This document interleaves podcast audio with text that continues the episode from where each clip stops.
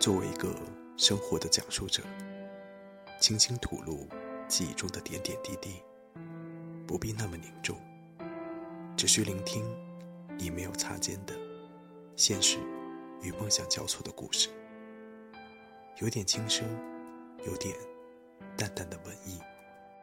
我们拥有的是独立的骑士精神，这就是我们聆听生活故事。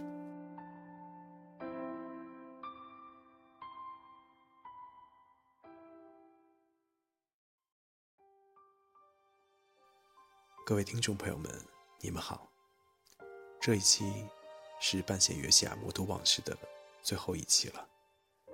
也许是不愿意那么轻易的落幕吧。这一期让各位等了很久很久。这段时间里，无论是我，还是聆听生活故事，都发生了很多事情。有机会，我会娓娓道来。无论怎样，感谢依然支持我们的朋友。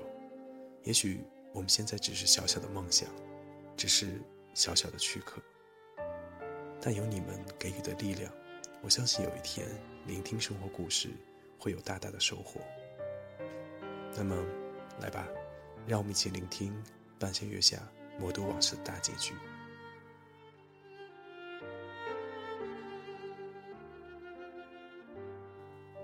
半梦半醒的生活，我在上海的第一个朋友。叫 Nico，是我的老乡。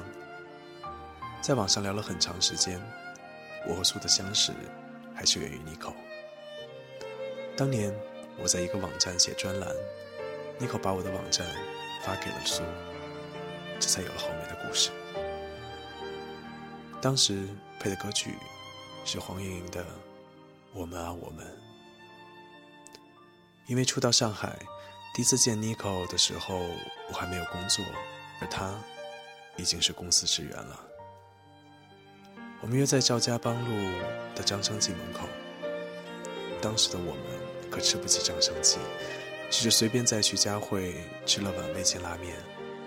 Nico 长得很清秀，曾经在北京学过化妆造型，后来不知为什么一心想来上海，并最终留在了这里。为什么喜欢上海？这大概是我第一次问别人这个问题。很多年过去了，反而是很多人反问我。尼克说，几年前我带了几千块钱从上海到北京，又回到上海，除了这里，哪都不想去。很多人来到这个城市，都有这样或那样的理由，只是。有些人留下来了，有些人离开了。多年后，我和另一个好友黄瓜走在回家路上，我问他同样的问题，他头也没有抬，轻描淡写又很习惯地说：“大概是因为安妮宝贝吧。”我怎么会忘了安妮宝贝呢？那个在我上学时陪伴我长大的写书的女子。尽管很多人说他做作，说他无病呻吟，可是在我心里，他始终是那个人，就像那些青春记忆般无法复制。那年的上海，和全国一样，笼罩在 SARS 的阴影。我独自一个人从武汉到上海旅行，心里只有安妮的上海地图。在淮海路的梅龙镇广场，我看到了。彼岸花里的小桥和他见面的地方，那个甜言蜜语的哈根达斯就在对面。在上海体育馆附近，我找到了书里那些男孩子们在夕阳中打球的篮球场。上海老站餐厅、罗森便利店、法国梧桐掩映的老房子，这一切的一切，就像是我脑中的烙印一般。仿佛来上海，只为了见某某某。我家楼下也有一家罗森便利店。很多年过去了，那个女子搬离了这个城市，而我也渐渐习惯了这样的上海生活。偶尔十点准时去隔壁的酒吧喝一杯长岛冰茶，这种看似清淡、柔和、味道诱人的冰茶，其实下口顺畅后酒劲儿十足。这个习惯至今都没改过。我喜欢趴在第四个吧台上抽烟，不出声的看艾文给我调酒。这个二十五岁的单身男子有着极短的头发，他熟练地调着酒的颜色，然后推到我面前。他从来不和我聊天。午夜一点三十分，三杯酒过后，我从茂名南路步行回家。天空下起了小雨，速度轻缓。站在便利店门口抽烟，此时刚好差不多是苏下班的时间。我习惯在路口一直等着他。有时候想想，年轻时的恋爱真的很好，说来就来，说走就走，不拖泥带水，仿佛全世界只有爱情。其实我到现在也没弄清楚上海人口音里的一些陌生词语，这些似乎成了我与上海之间的一个过往。对于上海往昔的过往，工作自然而然又不可避免。我清晰的记得，我的第一份稿件发表在青岛的《半岛都市报》上。再翻开以前那些文字，我惊奇的发现，那个时候我的创作欲真是无比的强悍。那些心情随笔，那些编造的爱情故事，那些时装评论，都是我在一个又一个寂寞的夜里完成的。很快，我的稿子越写越多。到二零零四年的时候，我已经可以给一些主流杂志撰稿了。从那时开始，我相信写作就像喝水一样，离不开，丢不掉。做自由撰稿人，在外人看来是多么有意思的一件事。可是那几年，我却越发知晓收入稳定的重要性。一旦杂志稿费晚发或者其他不可控的原因，我马上就会面临身无分文的窘境，这种窘境逼迫一向懒散的我决定去找一份稳定的工作。可讽刺的是，在满怀信心投出简历后的一个月内，只有一家房地产网站让我去面试。虽然心里百般不愿意，我还是赶了早上的公车，来到写字楼门口，抬头看着陌生的高楼大厦，我沉默地走了上去。而后，又沉默地走了下来。心里那个声音如此清晰地告诉我，要做自己喜欢的事情。于是，我选择了放弃。回家后，我对苏说：“他们没有录用我。”苏只说：“没关系，依旧干着手里的活。”在漫长的两年时间里，一直是苏鼓励让我坚持下来，有大家。看到了现在的所谓成功，同时我还做了一件，即使现在看起来仍然觉得挺牛的一件事。由 n i c o 的朋友 Leo 介绍，我获得了一份写剧本的工作，和一个香港知名编剧一起为一部电视剧写一个精工剧本。那段时间，我几乎每天一万字的速度在写作，常常因为没有灵感，烦躁不安。甚至何苏在南溪江旅行的时候，也不忘提醒自己要交稿子。虽然播出时没有见到我的署名，但那真是一段令人欣慰的辛苦历程。也许，也正是因为这个剧本，我第一次有了和苏分开的念头。在苏毅然决然决定去重庆工作，而我则选择留在上海时，我就知道。我们走到了岔路口。当时我的身上只有几十块钱，我耐心而焦躁地等待着那笔稿费。其实此时的我，怎么努力也回想不起当时的苦，或许早已烟消云散了。去越南似乎是一个心愿，从大学到毕业，刚开始只是自己计划去。后来变成了我和苏两个人的愿望。二零零六年，我们如愿成行，从上海到广州，再到西贡、芽庄、河内，一路穿过越南，从日出到日暮。从越南回来后，我们发现生活发生了一些改变，分开成了不可避免的结果。我开始一个人生活，搬去别的地方，有了稳定的工作，在一家杂志社做编辑，住在番禺路的五楼，小阳台的对面是一个校园，早上还能听见广播体操的音乐。我的脑子里一直回响着这样那样的声音。最终，一切毫无意外，又出乎意料的回到了苏屋的那里。我觉得自己真的很想念他，如同深入骨髓的血液，在分别的冬天重新翻涌。于是我和苏复合了，我又搬回原来的地方。我不仅开始新的工作，也开始新的恋爱。只是苏，感情故事总是这样百转千回。到头来，都是一个样。爱来爱去，似乎看不见尽头，永远好像竹篮打水一场空。与苏重新在一起的四年，真是一段快乐的时光。苏买了新房子，我的工作一帆风顺。本来以为这样平淡的生活会一直坚持下去，直到我们老去。但某一天。我们选择了彻底的分离。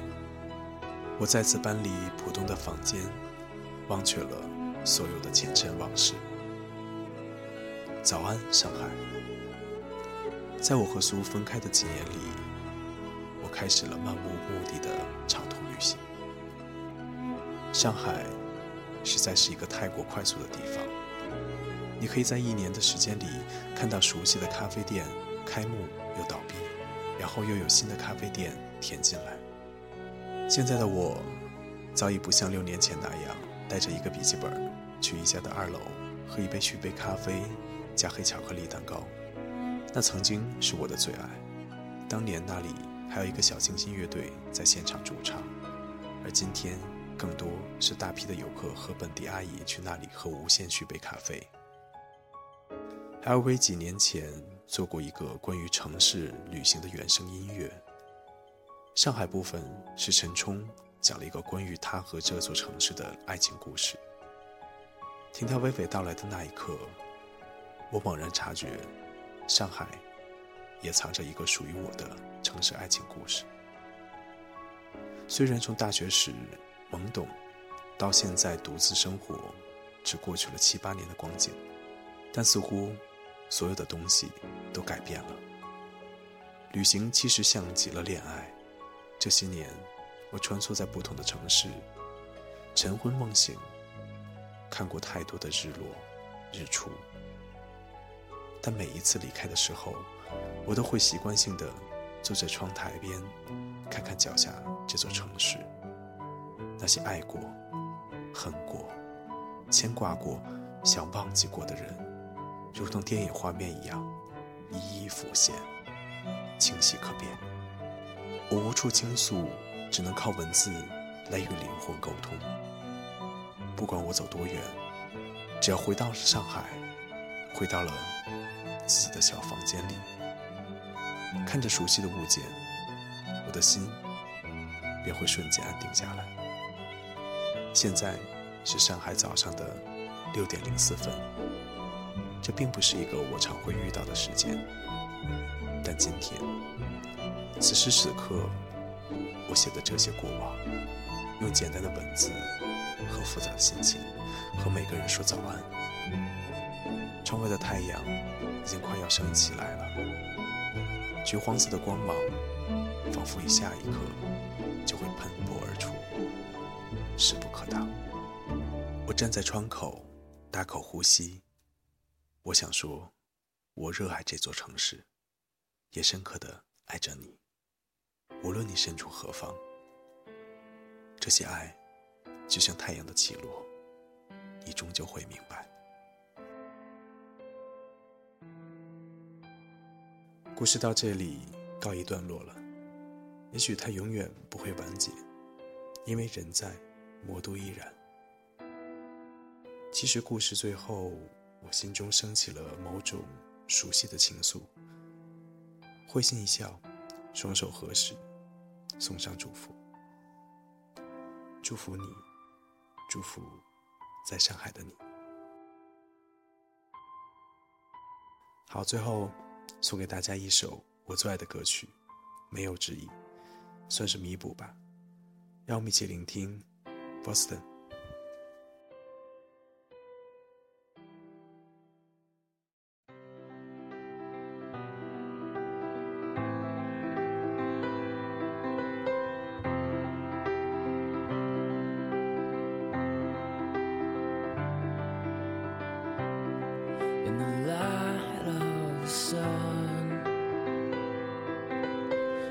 is there